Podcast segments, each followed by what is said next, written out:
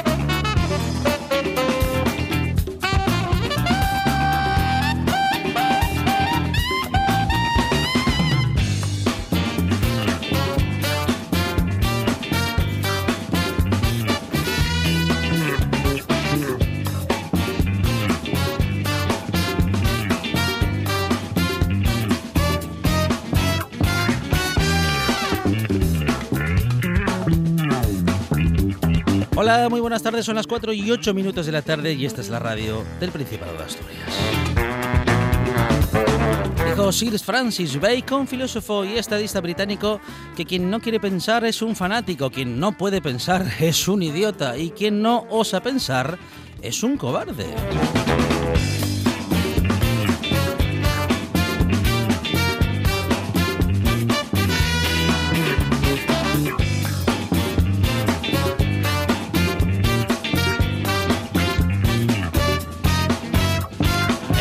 Piensa y piensa y siempre logra sacar un programa valiente en la producción. Sandra González.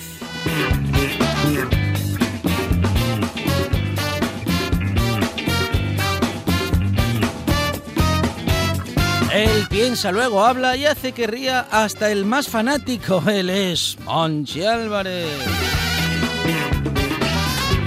Es fanático de la música y siempre piensa en la mejor canción para el mejor momento de radio. En la puesta en el aire, Juan Saiz Pendá. Esto es la buena tarde y hasta las 8 dice así.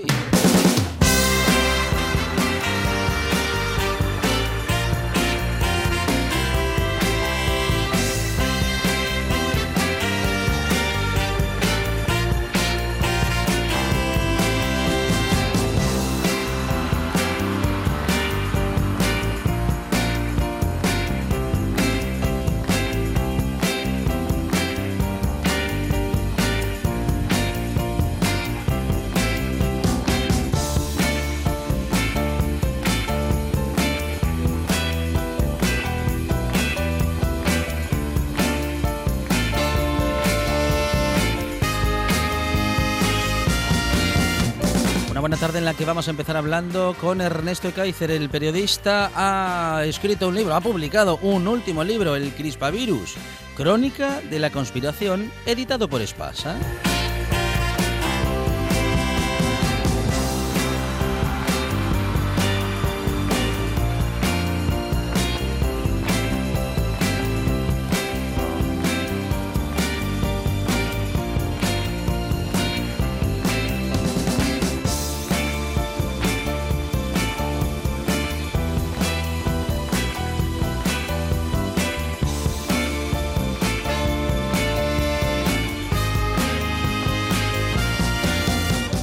Nos vamos a dar una vuelta por la historia con Berto Peña y tendremos a Carlos María de Luis muy atento a algunas cuestiones artísticas de las que nos hablará respecto de su historia y su simbología.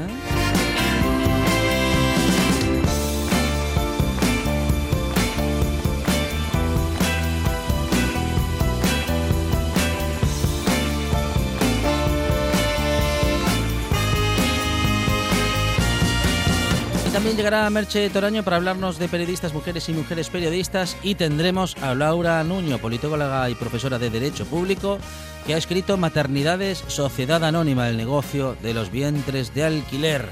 Y también hablaremos de los deportes al estilo de la buena tarde con el regreso a los estudios centrales de Eloy Santa Marta con el que hablaremos de ciclismo y de algunas muy interesantes iniciativas que en torno al ciclismo se producen en Asturias en estos días en los que la buena tarde está aquí en RPA y hasta las 8 no para.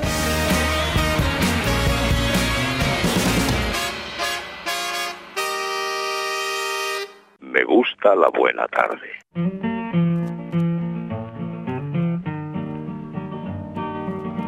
This land is your land, and this land is my land. From the California to the New York Island, from the Redwood Forest to the Gulf Stream waters. This land was made for you and me. As I went a walking that ribbon of highway, I saw above me that endless skyway, saw below me that golden valley. This land was made for you and me.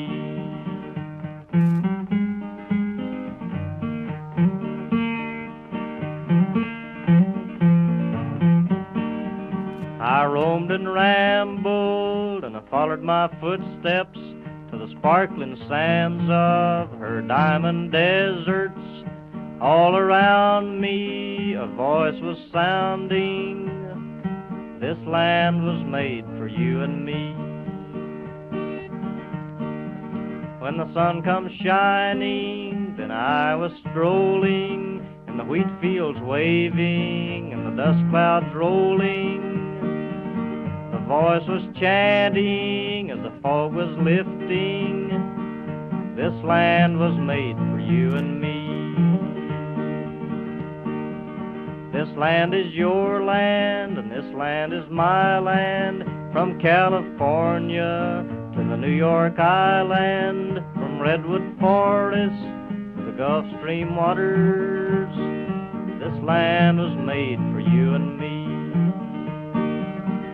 Sun comes shining, then I was strolling, and the wheat fields waving, the dust clouds rolling. Monchi Álvarez, buenas tardes. País Astur, familia de la Buena Tarde Universo Mundo, aquí estamos en RPA. Repartimos pasas almibaradas. Y estamos eh, de regreso con Monchi Álvarez y Monchi Álvarez de regreso en esta buena tarde. Bienvenido, Monchi Álvarez. Gracias. land. fueron muchos los que preguntaron por Monchi Álvarez en estos días.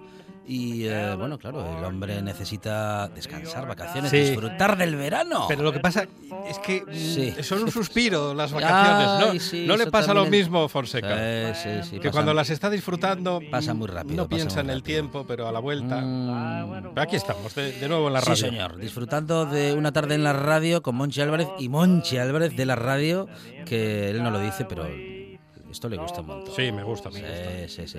Igual que a nosotros la buena música y la música del sur de los Estados Unidos.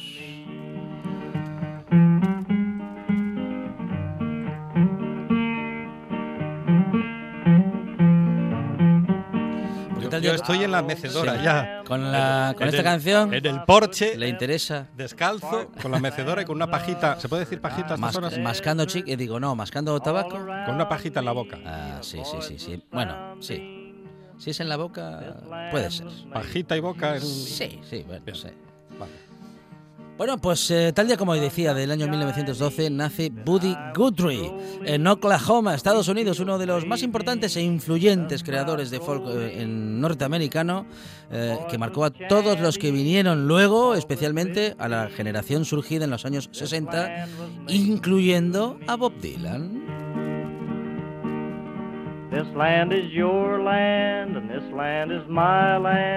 Nació en una familia muy pobre, eh, pasó realmente necesidades en su infancia. Sus canciones hablaban justamente de la gente común, de los desposeídos, de los que no saben si van a comer al final del día.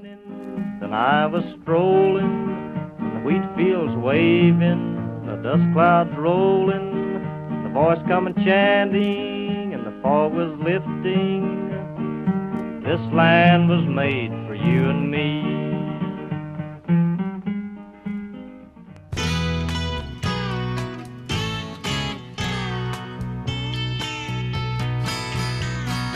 My nights have been lonely since I've been in Tulsa County, and I really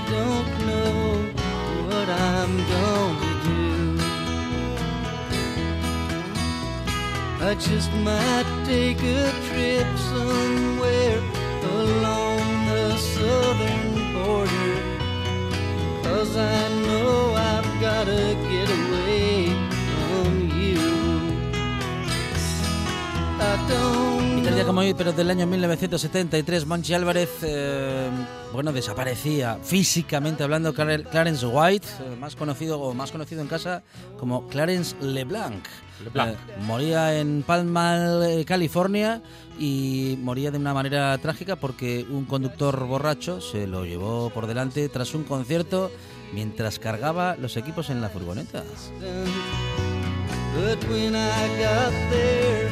You didn't need me then. I may not be a wise man, but I know this life you're leading.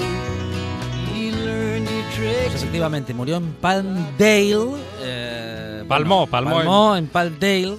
Y eh, bueno, pues efectivamente, en eh, tal día como hoy, pero del año 1973, fue guitarrista el gran Clarence de The Birds, es lo que estamos escuchando también, de Kentucky Connells y White Brother.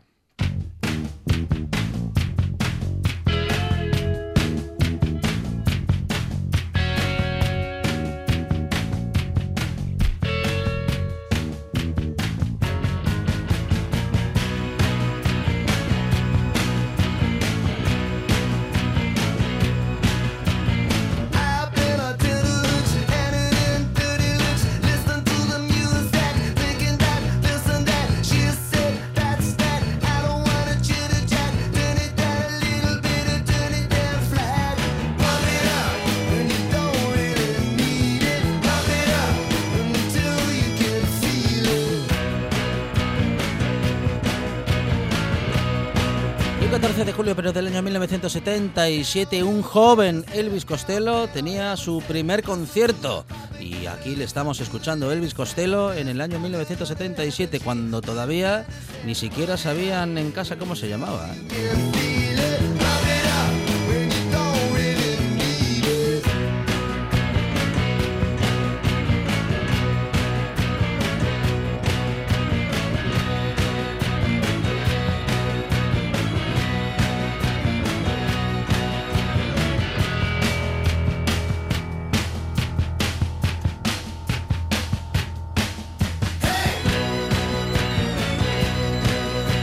Con él empezó una época la que se denominó New Wave, un término global que mm, justamente engloba varios estilos de pop rock y fue como se ha denominado a bueno pues a esta mm, a esta que diría yo a A este esta, estilo musical. a esta corriente musical de los años 70 y un poquito entrado en los 80.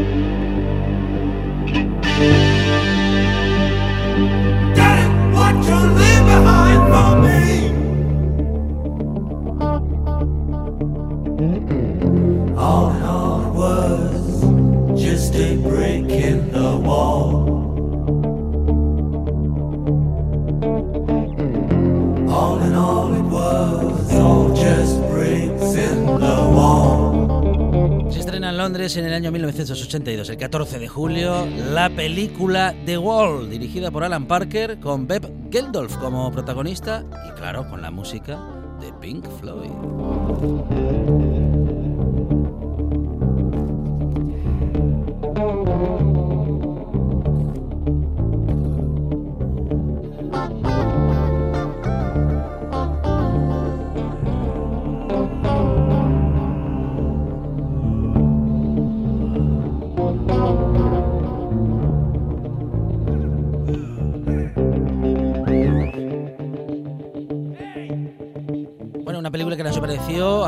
Ninguna de las que se habían hecho hasta entonces. Película de animación muy creativa, como decimos, con una banda sonora inolvidable. Eh, bueno, el disco Pink Floyd The Wall llevaba el mismo título The Wall, disco doble de la Pink Floyd, que hizo época y que marcó un estilo ya inolvidable.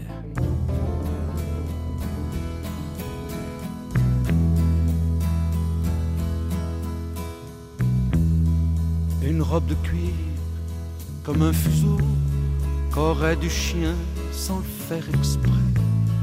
Et dedans, comme un matelot, une fille qui tangue, un air anglais.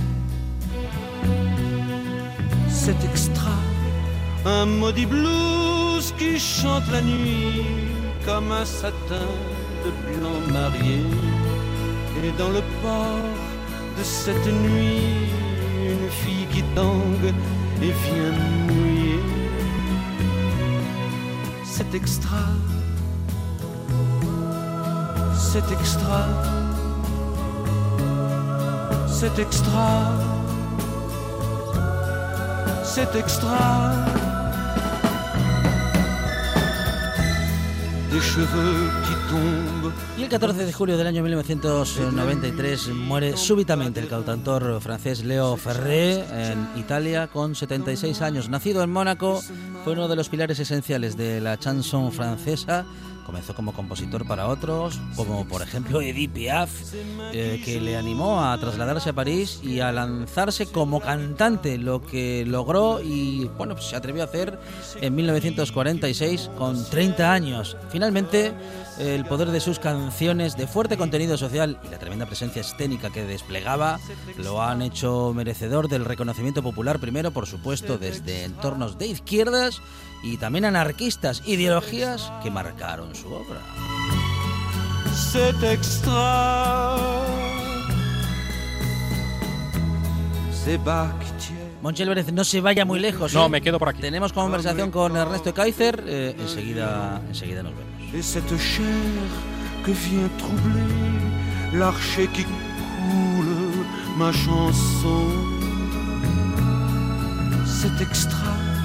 Et sous le voile à peine clos, cette touffe de noir Jésus. Bueno, hemos tenido y tenemos una pandemia, la COVID-19, y ese virus eh, ha traído justamente una serie de restricciones, ha tenido consecuencias, ha tenido y tiene consecuencias económicas, eh, pero hay otro que siendo también muy dañino no parece tan evidente, pero ya se empieza a sentir y empezamos a sentir ya algunas de sus consecuencias. Es el crispavirus, crónica de la conspiración. Ernesto Kaiser, ¿qué tal? Buenas tardes. Muy buenas tardes. Bienvenido Ernesto una vez más a esta buena tarde. Ya te A- en echábamos de- a- Asturias, territorio libre del virus. Bueno, mm, sí, hay algún algún brote en estos días, eh, pero bueno, sí que llegamos a bueno pues a esa a esa instancia y bueno sí que están saliendo las cosas bastante bien. Ernesto, vamos a decir que desde aquí se ve bueno se ve el resto al resto del país bueno en una- una situación un poquito más complicada. eh, no sabemos qué es lo que más complica la situación, si la situación en general en sí o la crispación que se ha generado en el mundo político. Bueno, el, el virus es eh, realmente devastador. Ha sido devastador y lo peor de todo es que ha venido para quedarse. Quiero decir que estamos en una larga, eh, una larga etapa en la cual esto va a durar, eh, en mi opinión, mucho tiempo. Eh, así como había evidencias de que se aproximaba un virus y, se descuidó la, la atención y el cuidado y la prevención, pues este virus está para quedarse. Lo que estamos viendo en algunas regiones de España los- con los rebrotes, eh, desde, Asturias es, es difícil ponerse en esa situación porque realmente, yo decía territorio libre porque realmente Sí, sí. en Asturias el, el virus eh, no ha afectado de manera sustantiva ni, ni creo que lo hará pero realmente el resto de España está en una situación eh, muy difícil. El, el levantamiento del estado de alarma, la combate contra el estado de alarma absurdo, en mi opinión, tanto de, la, de los partidos independentistas que acusaron al gobierno eh, de, una, eh, de un intento de recentralización, absurdo planteamiento, en mi opinión, tanto los eh, partidos soberanistas, como digo, como eh, la derecha, eh, el PP y Vox, que acusaron al estado de alarma de ser un estado de excepción, de un estado de restricción de las libertades democráticas, se han cargado el estado de alarma y ahora vemos los problemas que hay. En Cataluña es muy difícil plantear un confinamiento en las condiciones actuales. Supongo que se resolverá en las próximas horas, pero la Generalitat no está haciendo una buena tarea. Está, digamos, eh, resolviendo un confinamiento en Lleida eh, sin explicar eh, desde el punto de vista jurídico eh, legal cuáles son las verdaderas razones y ha, eh, obligado a una, juez a, a intervenir y a decir, oiga, esto hay que hacerlo bien. ¿Crees que el estado de alarma o el estado de excepción mm, se terminó antes de tiempo y que se hizo por las presiones del, No, no, vamos de a la ver, el, oposición? el estado de alarma eh, no es un estado de excepción. eh. Ajá. Es la derecha la que ha inventado la historia, eh, la, la derecha es la que ha inventado la historia de que el estado de alarma es como un estado de sitio. El estado de alarma está previsto en la Constitución, hay una ley de estado de alarma, eh, estado de sitio y eh, estado de excepción y de sitio, y está claramente indicado en los casos de epidemias. En otros términos, Alejandro, Hmm. si el día 31 de enero el gobierno hubiera querido aplicar el estado de alarma, podía haberlo hecho, porque el día 30 de enero la Organización Mundial de la Salud decretó el estado de emergencia internacional, que es previo al estado de pandemia. Luego las eh, presiones de la oposición han eh, precipitado la finalización de esa etapa. Exacto, y entonces hemos levantado prematuramente el estado de alarma, con todos los, eh, digamos, los beneficios o, o- o el hecho de poder dominar la curva que permitió el estado de alarma. Pero eso se debió fundamentalmente a una, a una digamos, a una, eh, por así decir, una negociación política que consistió en sacarse de encima a los soberanistas, eh, por un lado, y por otro lado, evidentemente, negociar con eh, Urkullu, Inigo Urkullu, el presidente, el Endacari de la Comunidad Autónoma Vasca, una salida porque él quería elecciones. Y de esto se benefició Feijó, el presidente de la Comunidad Autónoma de Galicia. Am, de modo que ah, las eh, presiones también hacen que el gobierno tome unas u otras decisiones. Digo, las presiones. Bueno, no tenía, no tenía la mayoría para Ajá. defender el estado de alarma porque Claro. le amenazaban con tumbarlo. Bueno, bueno, bueno. Al estado de alarma, Ernesto, le ha seguido el estado de crispación y este es el clima político que tenemos hoy en nuestro país.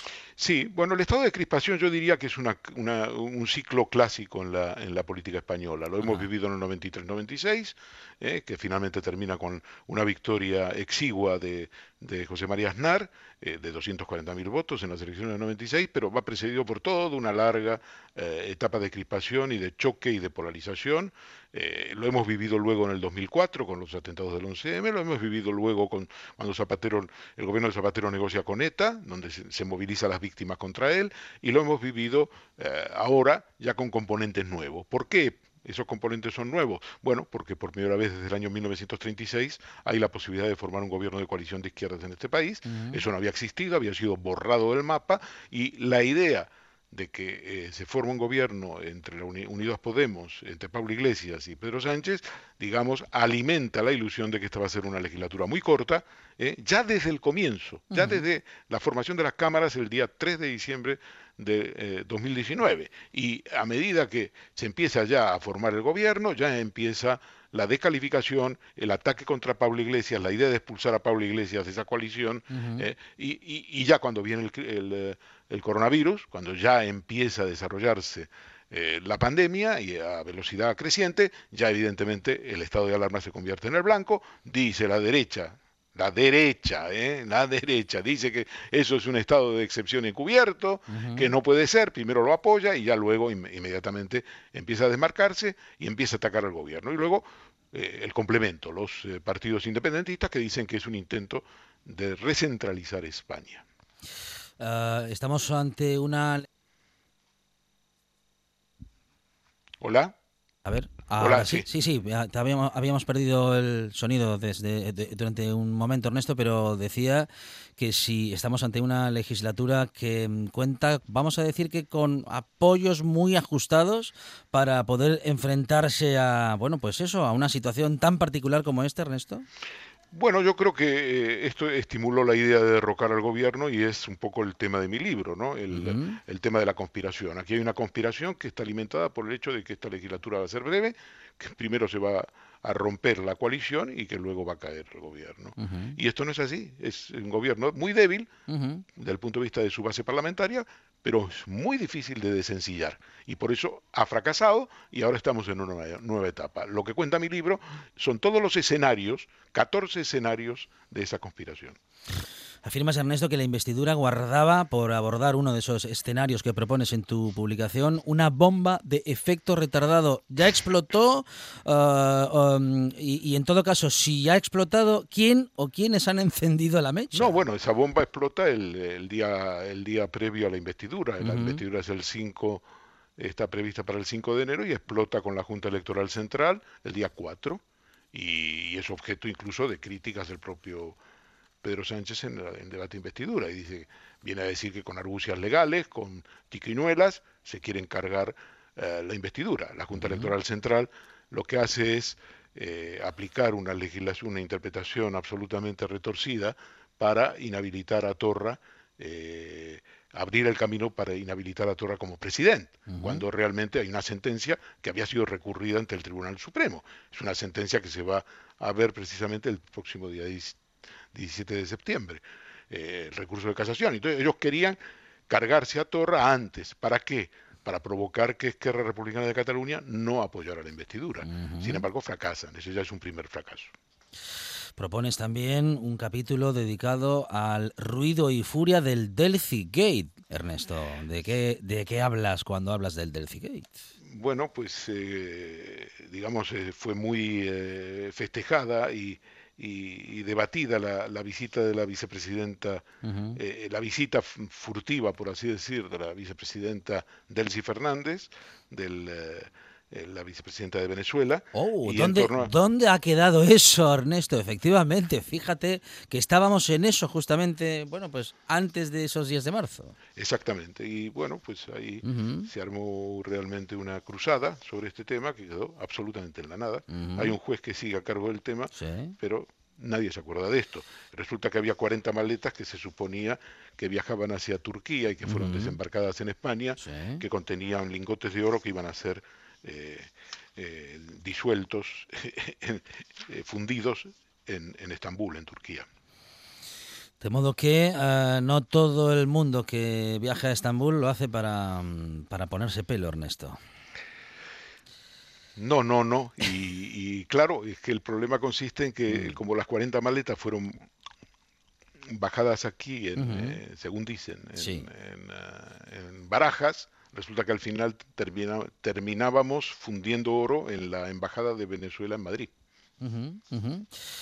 Bueno, am, estas son algunas de las cuestiones que nos podemos encontrar en la publicación de Ernesto Kaiser, El Crispavirus, Crónica de la Conspiración, editado por Espasa, un libro en el que Ernesto eh, nos aseguras que hay mucha información desconfinada, porque Ernesto, hay mucha información confinada, hay mucho que no sabemos eh, los ciudadanos, pero que, como decía Mercedes Milá, queremos saber.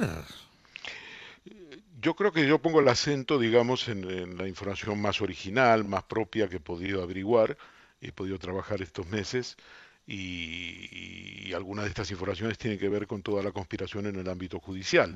El ámbito judicial, los presidentes de los Tribunales Superiores de Justicia de Castilla-La Mancha, del Tribunal eh, Superior de Justicia de Castilla-León, eh, se unen a esa conspiración, la ex fiscal general del Estado, eh, Consuelo Madrigal, se une también, denuncia que existe en España un estado de excepción, no un estado de alarma, eh, dice que se está manipulando el número de las víctimas.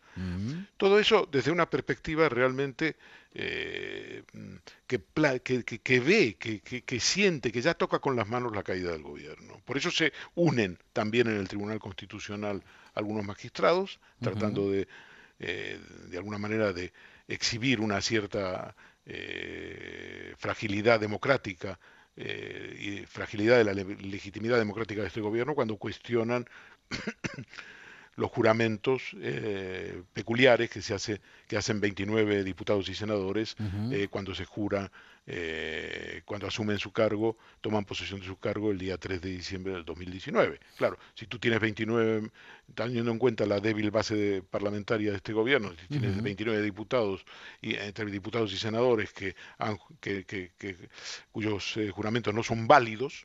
¿eh? o por lo menos parece que no son válidos, tú creas una dinámica donde dices, bueno, pues si este gobierno se cae en cualquier momento. Y eso llega al constitucional y es Sí. objeto de una intriga. Eh, y, y- esto es eh, bueno pues una iniciativa vamos a decir que una am, bueno una embestida no por parte de la oposición Sí, básicamente del PP y de Vox. Ahí lo que tenemos es que Ciudadanos comprende, después de la aventura Mm. eh, y el viaje a ninguna parte de Albert Rivera, eh, Ciudadanos y e Inés Arrimadas y Luis Garicano comprenden que tiene que separarse de Vox y de y del PP, que eso es un camino hacia la perdición, y empiezan, por lo tanto, a, a negociar con el gobierno y a hacer el Ujú. juego normal en una democracia parlamentaria. y en este momento eh, podría ese, esos apoyos eh, podrían sumarse podría llegar a desmarcarse tanto ciudadanos del resto de la Yo creo de- que en eso de estamos. nuestro país en eso creo estamos En eso estamos. Ujú. Yo creo que lo- el próximo debate va a ser el debate de presupuestos, el debate de todas las ayudas de reconstrucción de Europa, y yo creo que ahí Ciudadanos se va a desmarcar una vez más en el camino que ya se eh, ha iniciado con los estados de alarma. Está clarísimo, ellos están, eh, digamos, en una, en una nueva política. Bueno, y éramos pocos, Ernesto, y llega Juan Carlos I, Corina, Felipe VI y la ruta del dinero en Suiza.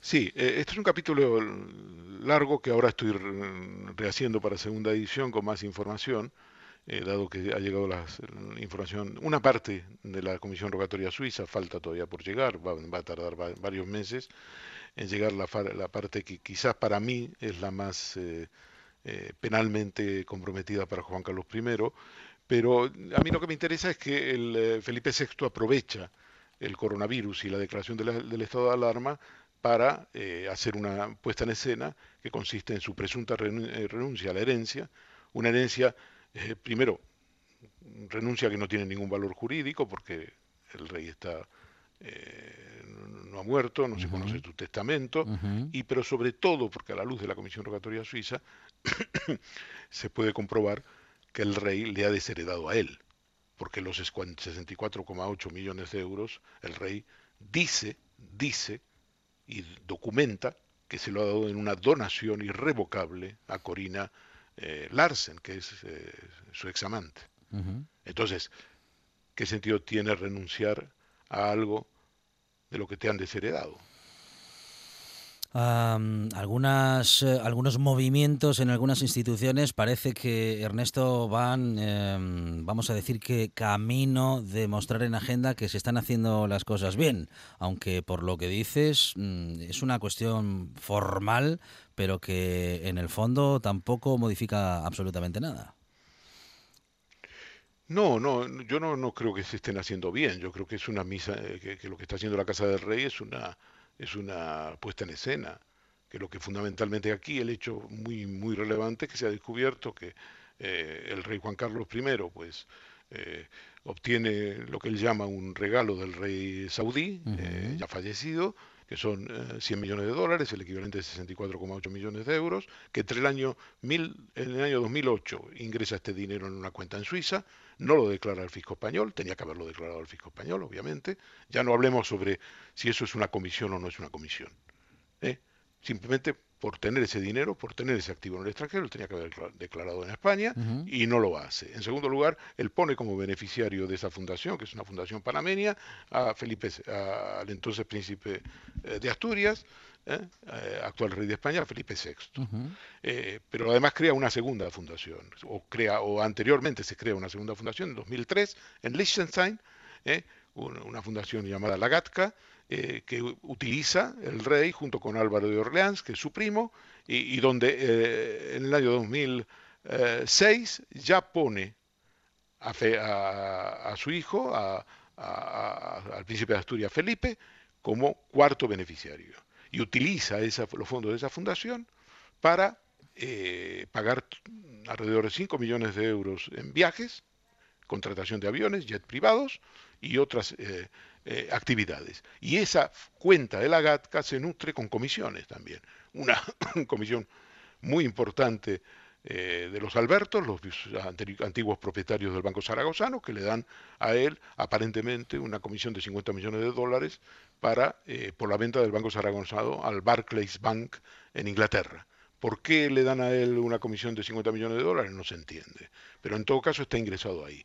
Y digo que es importante la Fundación Lagatka, sobre cuyo contenido no conocemos hasta ahora, lo conocemos por las declaraciones que ha tomado el fiscal Bertosa, pero no conocemos la documentación bancaria, porque eso está en el Credit Suisse, mientras que la Fundación Lucum, que ha llegado los fondos y las informaciones sobre los fondos aquí, está en el Banco Mirabeau, ¿eh? la Fundación eh, Lagatka está en Credit Suisse y no se ha pedido ¿eh? en esa rogatoria que se envió a, Suiza, no se ha pedido que manden la documentación el, Banco Credit Suisse. Esto es muy importante porque no solo por acumular información, sino porque todo lo que hace la Fundación Lagatka no ha prescrito. Hay viajes del 2016, por ejemplo, viajes a Bahrein, ¿eh?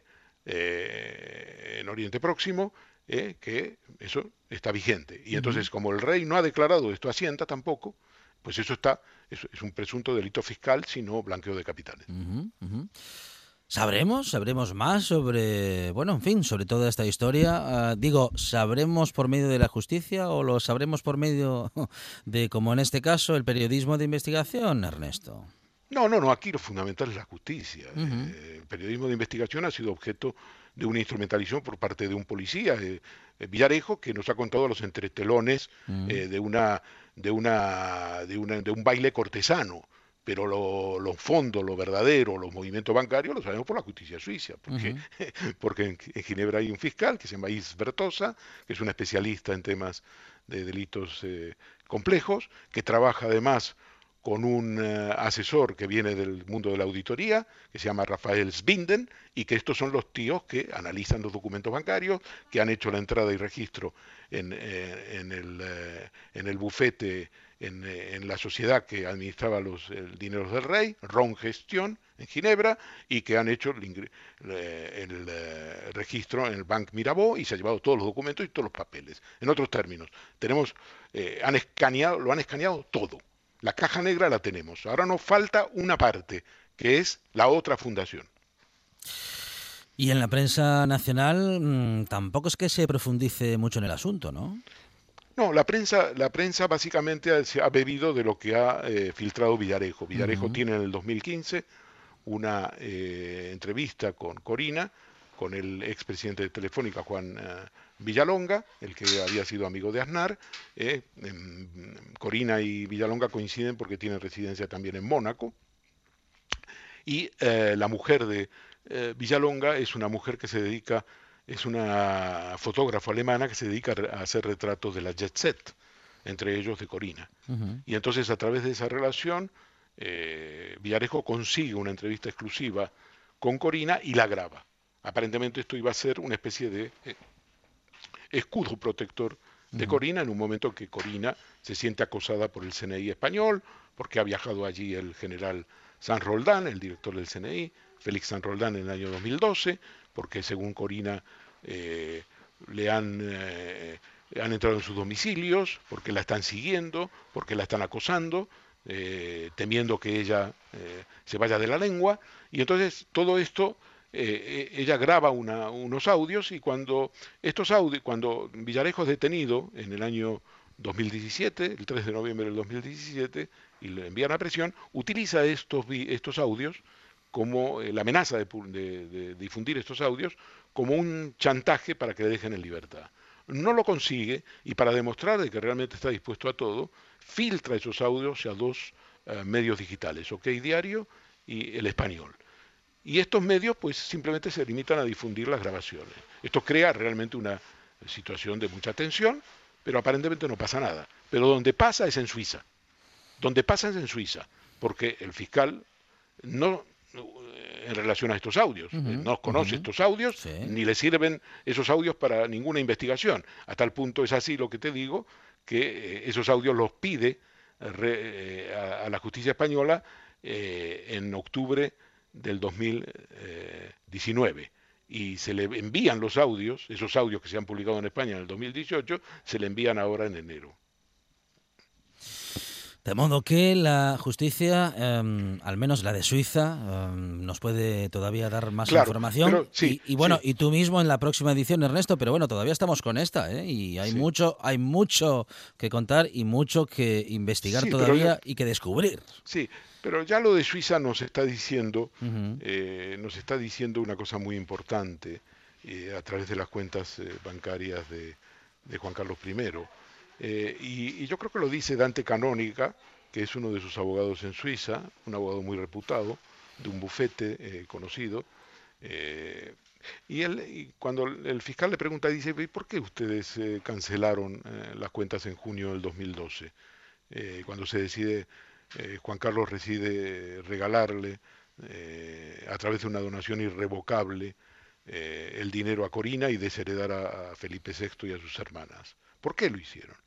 Y él dice, bueno, dice, en aquel momento eh, Juan Carlos I es consciente de que esto es una bomba de relojería.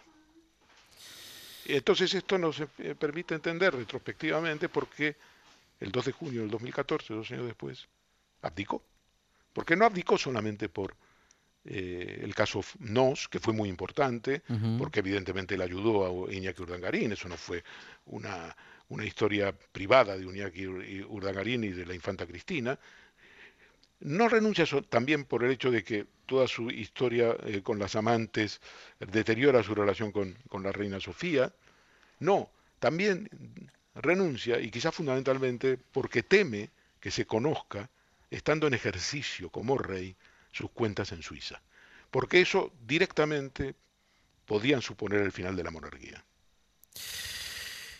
Y la monarquía, que es eh, una institución donde, em, bueno, digamos que esa mm, figura unipersonal del rey es en sí misma la institución. Digo, si, ha- si es hay una corrupción que tendrá que demostrarse eh, por parte de ah, el, el hoy re- rey emérito Juan Carlos I, eh, bueno, mm, ha habido una institución que ha sido la corona, que ha sido corrupta. En fin, es el rey y la corona, no hay mucho más. Bueno, por eso digo, cuando él toma la decisión de abdicar en el 2014, ahora vemos, porque esto no lo conocíamos hasta ahora, podíamos imaginarnos, yo mismo en el año 1996 escribí un libro que se llama Vendetta y, y que, y que narra, eh, a través de su relación con Mario Conde y con Javier de la Rosa, narra muchos de sus eh, negocios. Y además ya en aquel momento eh, ya se plantea la posibilidad,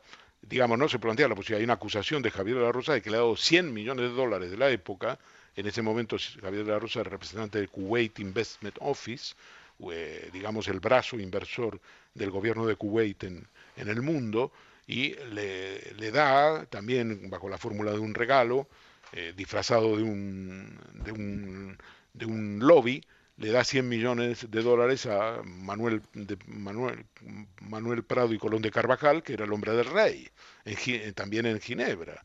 Y entonces, digamos, todas esas cosas, muchas se conocían desde el punto de vista en, en círculo, en cenáculos muy reducidos.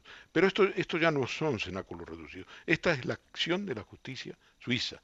Y en ese sentido, pues hemos tenido un avance extraordinario. Todas aquellas ideas que había o informaciones dispersas, hoy cobran realidad a la luz de lo que se ha podido documentar de los documentos bancarios. Y, solo tenemos la Fundación Lucum. Nos falta la Fundación Lagatka.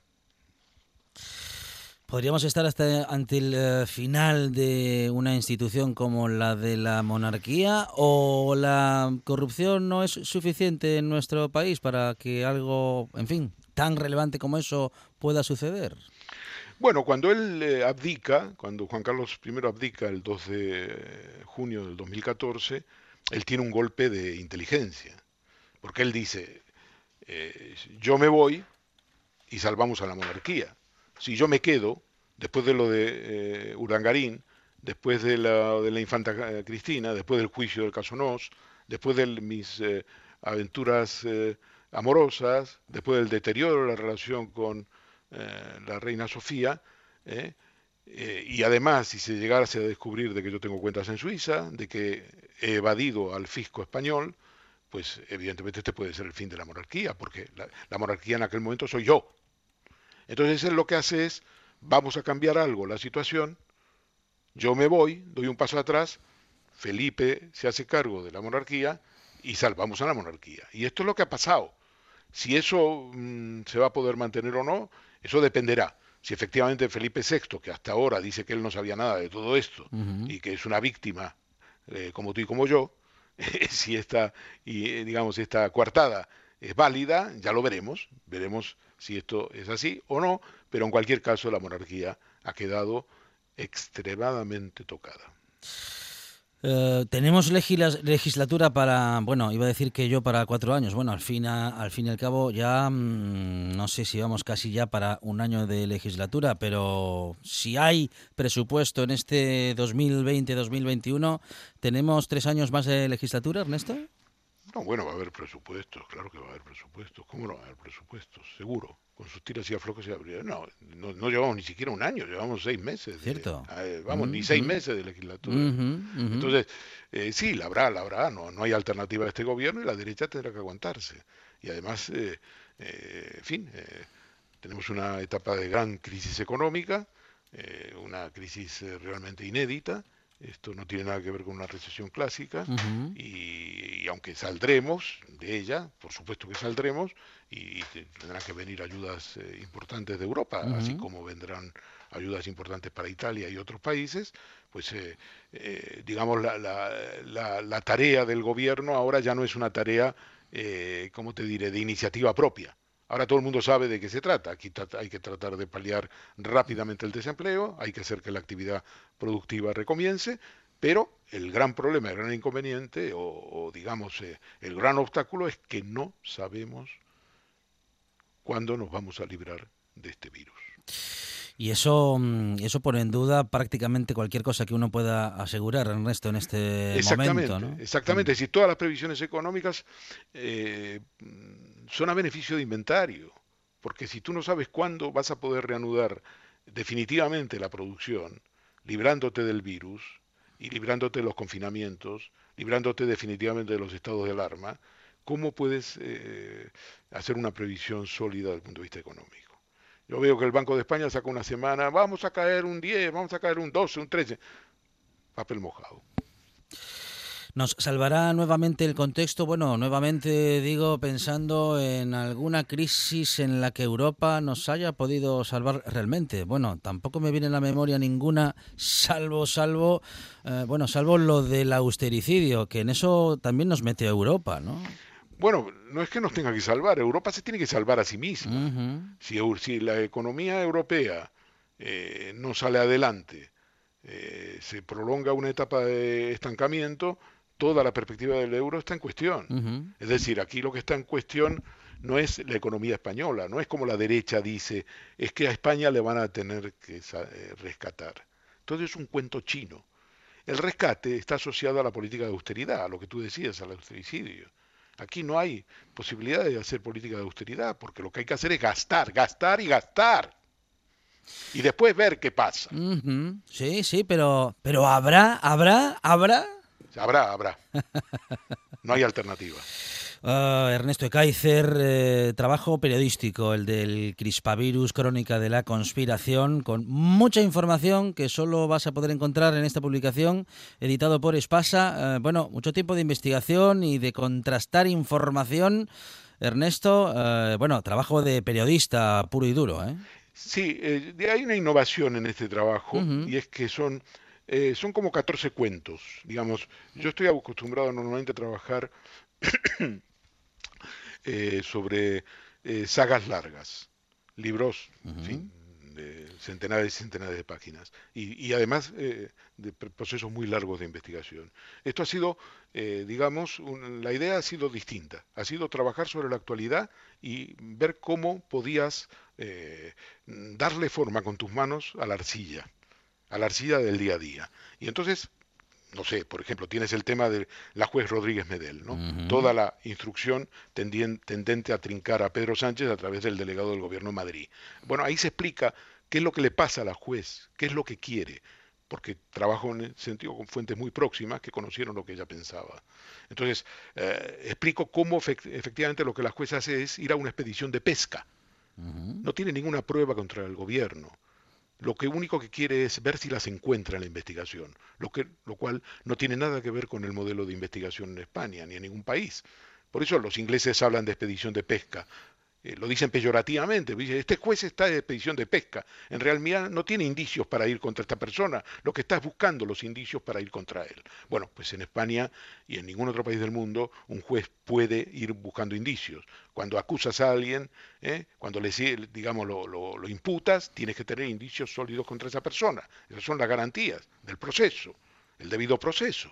En este caso no, lo que hace la juez es ir a buscar, sobre la base de sus contactos con la Guardia Civil, una serie de eh, indicios a los efectos de, sobre la base del poder que tiene un juez de instrucción, que es entrar, registrar, eh, obtener información, ver si encuentra un indicio para trincar a Pedro Sánchez o para trincar a, Gar a Grande Marlasca o para trincar al ministro de Sanidad, señor Illa. Y no los encuentra, no tiene suerte, porque como dicen los marinos, ¿qué dicen los marinos? Eh, a mar, eh, ¿Lo del mar revuelto lo dices? O lo no, no, no, lo del mar revuelto también, pero, pero claro, los, los, los, marinos tienen un dicho respecto de la pesca sí. que es, eh, que es muy, muy, muy, muy famoso, muy, muy famoso y es muy sencillo. La pesca es cuestión de suerte. Ernesto Kaiser, el crispavirus, crónica de la conspiración. Has visto titulares, has leído la prensa y con este libro vas a saber lo que realmente está pasando. Ernesto, muchísimas gracias. A vosotros. Un abrazo. Adiós.